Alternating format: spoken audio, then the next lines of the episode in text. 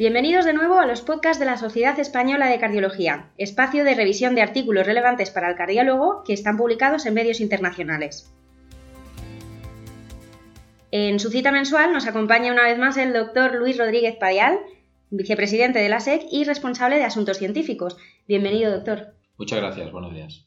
Bueno, y en esta ocasión, ¿qué artículo hemos escogido para el comentario?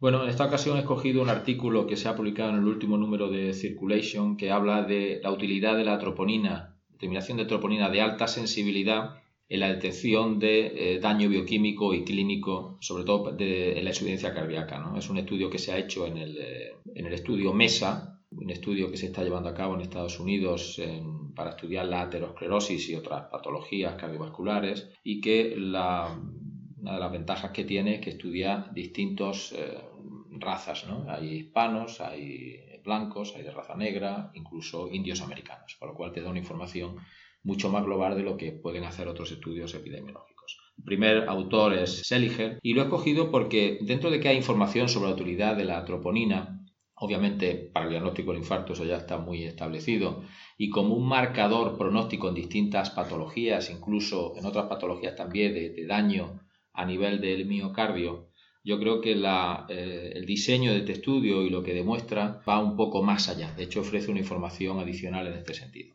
Eh, lo que hacen es, de los casi 5.000 participantes en el estudio multiétnico MESA, todos tienen un estudio de resonancia basal, de resonancia cardíaca, y a un porcentaje grande de ellos se le hace un estudio en el, seguimiento. ¿eh? A los 10 años después se le repite la resonancia. No a todos, a 2.000, unos 3.000 y eh, lo cual permite obviamente eh, analizar cómo se ha producido cambios en estos eh, pacientes en este tiempo. Y son pacientes que inicialmente están libres de patología cardiovascular. Son pacientes sanos que se incluyen, se analizan y obviamente, entre otras muchísimas cosas, se determina la troponina de alta sensibilidad. Y lo que se hace es ver hasta qué punto esos niveles de troponina que se detectan basalmente se correlacionan con algunos de los cambios que aparecen en la resonancia en esa evolución en el tiempo. ¿Y cree que en un estudio así eh, una muestra de 5.000 pacientes es suficiente?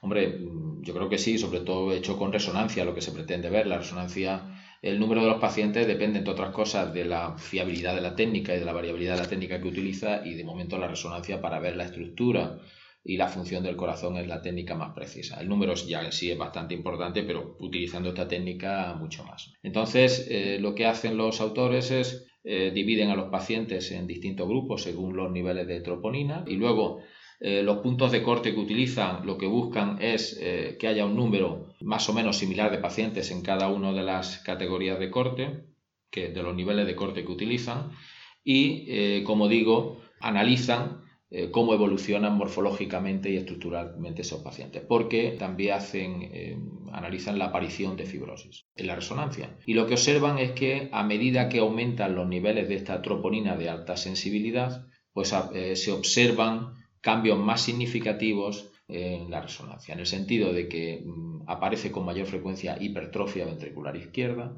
aparece también con mayor frecuencia aumento del volumen ventricular izquierdo y otro aspecto importante es que se observa también zonas de fibrosis eh, con mayor número en la pared del ventrículo. ¿eh? Luego vemos cómo, por los datos que, que hay, analizando en pacientes, como digo, de momentos libres de patología, estos niveles de troponina de alta sensibilidad serían como un marcador de que ya se está produciendo ese remodelado ventricular, que a la larga se va a traducir en mayor, mayor frecuencia de aparición de la insuficiencia cardíaca.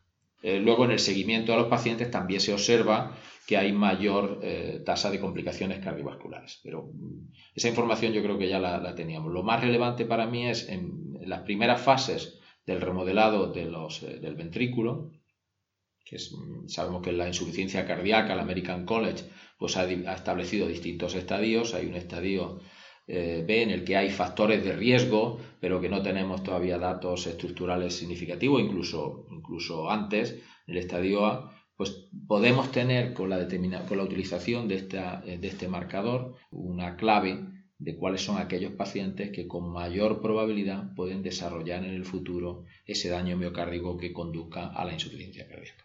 Hombre, es un gran avance, ¿no? En principio sí, hay que confirmarlo y tal, es un dato, pero sí pone a disposición del clínico el hecho de poder detectar ante ese grupo de pacientes, los que sí sabemos que hay que controlar la tensión, que hay que controlar los factores de riesgo, eh, poder saber cuáles tienen mayor riesgo. La traducción sería ser más estricto en el control de estos factores de riesgo en nuestros pacientes, con lo cual probablemente evitemos el desarrollo de la insuficiencia cardíaca. Obviamente estas pruebas adicionales faltan, pero lo primero que hay que poner sobre la mesa son datos de que realmente es un marcador, que es un marcador útil y que se relaciona con estos aspectos del remodelado ventricular que sabemos que conducen a la insuficiencia cardíaca y a otras complicaciones cardiovasculares. ¿Qué diferencia este estudio de otros que han evaluado el papel de las troponinas y su capacidad predictiva? Pues como digo, las troponinas, eh, hay diversos estudios en distintas poblaciones que nos han indicado que tienen eh, capacidad predictiva de morbimortalidad. ¿eh? E incluso también en miocardiopatía hipertrófica y en otro tipo de cardiopatía hipertensiva también, pues se ha visto que se correlaciona de alguna forma con el grado de fibrosis. Pero hasta donde yo sé, este es el primer estudio que una población libre de patología, seguida en el tiempo, estudiada tan cuidadosamente con estudios de resonancia, pues observa esta relación con estos parámetros, estos factores del remodelado ventricular que sabemos que se correlacionan con la aparición de insuficiencia cardíaca. O sea, yo creo que va un paso más allá, evidentemente añade información sobre la utilidad de la, de la troponina de alta sensibilidad, en un contexto clínico que hasta ahora no había sido previamente estudiado. Y que la ventaja que tiene desde mi punto de vista es que nos pone sobre la pista de que probablemente podremos detectar aquellos pacientes que inicialmente tienen mayor riesgo de desarrollar insuficiencia cardíaca en el futuro. Entonces, ¿cuál sería la, principal implicación clínica? Pues esta que acabo de decir, una vez que se confirme, porque lo bonito no es ya detectar el que tiene factor, ese factor de riesgo, sino que realmente sepamos que detectándolo y adoptando medidas de un control estricto de los factores de riesgo, prevenimos la insuficiencia cardíaca. Esa parte falta. Pero como, he dicho, este aspecto fundamental de poner sobre la mesa esta información yo creo que es útil y relevante. Y hacerlo pues, en una población heterogénea, eh, racialmente, lo cual, pues en principio, hace que pueda ser más extrapolable a todas las poblaciones. ¿Desde qué momento cree que habría que medir troponinas en asintomáticos?